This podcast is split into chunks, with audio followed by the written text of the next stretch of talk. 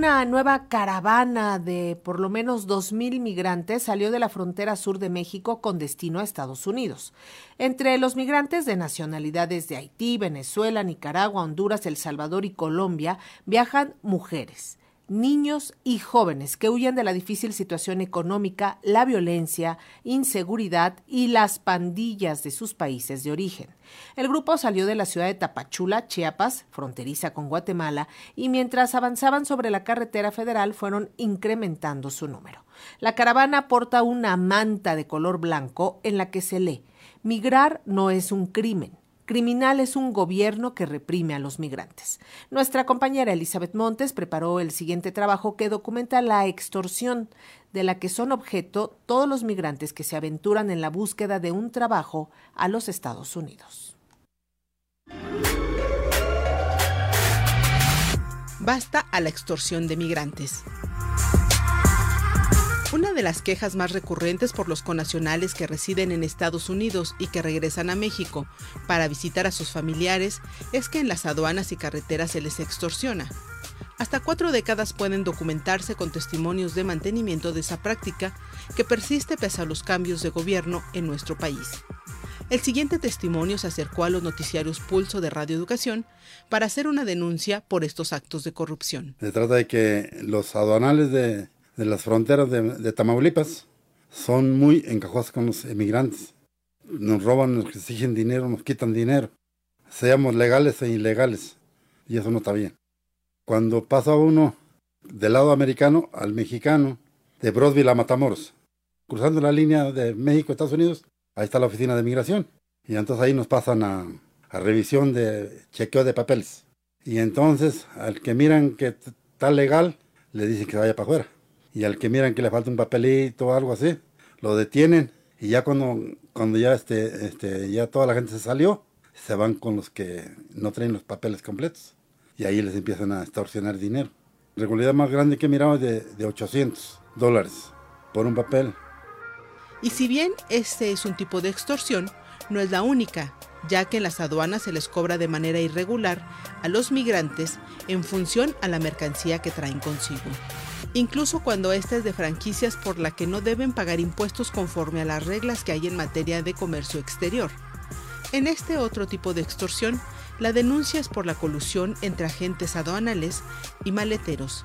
Así lo narra este testimonio. Y otra en el chequeo de maletas. Otra vez, los maleteros que abren las maletas, que las bajan, también te vuelven a quitar dinero. Lo toman a uno como si fuera un, un inmigrante que no sea uno mexicano aunque seas mexicano, ellos te tratan como centroamericano y ahí es donde te piden el dinero. Te dice el, de migración, te dice, para que se vaya, tiene que darnos 300 pesos, digamos, digamos. Pero él no te lo recibe, sino lo recibe el maletero. Y si tú te quieres arreglar con el maletero, que le vas a dar menos, él dice que no, porque el, el le va a quitar, le está pidiendo lo que él dijo. Y si no se lo cobra el maletero, que sea, así le dice el maletero a uno. Y nunca le dan un ticket de... Ni un papel de, que comprobante, de que tú ya pagaste una cuota, nunca lo dan. Desde que yo tengo tiempo que estoy yendo a los Estados Unidos, cuando era ilegal, ahora legal, es lo mismo. Un reportaje del diario Dallas News da cuenta de que en Nuevo Laredo, Tamaulipas, bandas criminales extorsionan a migrantes y les cobran para cruzar la frontera. No importa si son mexicanos o extranjeros, si traen documentos o están en situación irregular. Los ven como presas y buscan cazarlos para robarles sus pertenencias, y es que Nuevo Laredo es un punto que facilita el acceso a ciudades tejanas como San Antonio, Austin, Houston y hasta Dallas. Con este escenario de contexto, el hartazgo de los migrantes extorsionados tanto por el crimen organizado como por agentes aduanales ha llevado a buscar vías para visibilizar esta situación y en ese sentido pedir al Ejecutivo Federal investigar y proceder a la destitución de los funcionarios del Instituto Nacional de Migración implicados en estas prácticas.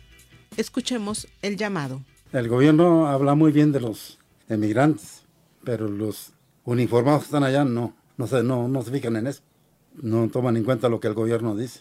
Yo una vez traté de hablar a los consulados como yo vivo en Houston, hablé al consulado de Houston y me pasaron el, un número de una persona y esa persona me daba otro número de otra persona y esa otra persona me daba otro de aquí. Hasta total que hasta que llegué aquí a la Ciudad de México y ni aquí me pudieron solucionar. Me estuve medio día hablando por teléfono, de consulado a consulado y consulado y de persona a persona y nunca solucioné nada, nunca nadie me resolvió nada. Que iba a llegar a fondo eso, que iban a hacer algo, no, nunca.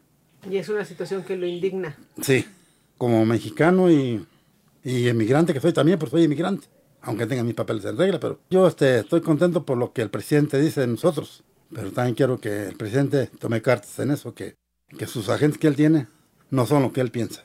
Que se lleve a cabo una, una investigación muy a fondo en todas las fronteras. Nosotros, pues, nos cuesta mucho trabajo llegar allá y, y ganar el dinero para venírselo a regalar a ellos allí. Eso es lo que duele, que no, y, no soy el único. Habemos miles, millones de mexicanos para Pulso de Radio Educación, Elizabeth Montes.